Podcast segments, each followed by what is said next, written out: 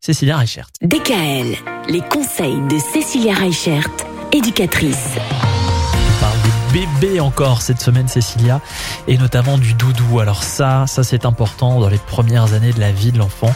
Le doudou, objet transitionnel, hein, vous nous disiez que ça s'appelait comme ça, parce que c'est ce qui fait la transition finalement entre la maison et l'ailleurs, entre les parents et les autres gens.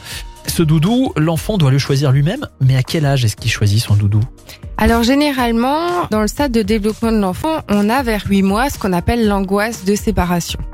L'angoisse de séparation, c'est le moment où l'enfant commence à prendre conscience qu'il n'est pas le bras ou la jambe de ses parents en quelque sorte.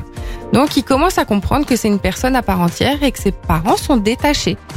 Et du coup, ben, quand on a ces angoisses-là, c'est à ce moment-là généralement que l'enfant de lui-même va vouloir choisir son doudou, son objet qu'il va pouvoir emmener avec lui à la crèche, chez la nounou, enfin chez mamie, enfin un petit peu partout. Et donc c'est important de respecter et de prendre conscience de ce stade qui est vraiment chez tous les enfants, cette angoisse de séparation. Un enfant qui n'avait jamais de soucis ben, quand euh, il est dans sa chaise de la cuisine et que vous allez vite chercher quelque chose ailleurs, et ben du coup, ben, il commence à pleurer. Il vous voit plus du regard, il commence à pleurer. Et c'est là qu'on observe du coup cette angoisse de séparation. Donc il va être important pour vous de comprendre que c'est un stade qui est normal, qui ne va pas non plus durer.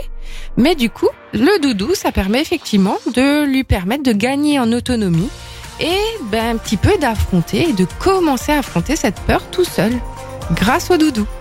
Ouais, C'est pas mal. Est-ce qu'il faut aussi à ce moment-là lui expliquer que c'est pas grave quand on s'en va, on revient toujours après? Mais oui, c'est toujours important la communication. On sait bien que c'est primordial. Et comme on va avoir par exemple de nouveaux rituels avec son enfant. Quand on le laisse le matin, on lui dit bah ce soir, euh, je reviens te chercher. Tu sais que maman vient toujours te chercher.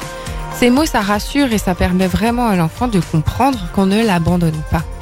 Bon, alors s'il y a un âge à partir duquel l'enfant va choisir son doudou, il y a un âge à partir duquel il faudrait que l'enfant ne se balade plus partout avec son doudou. C'est ça. Ça c'est important aussi. Quelle est la limite d'âge pour le doudou?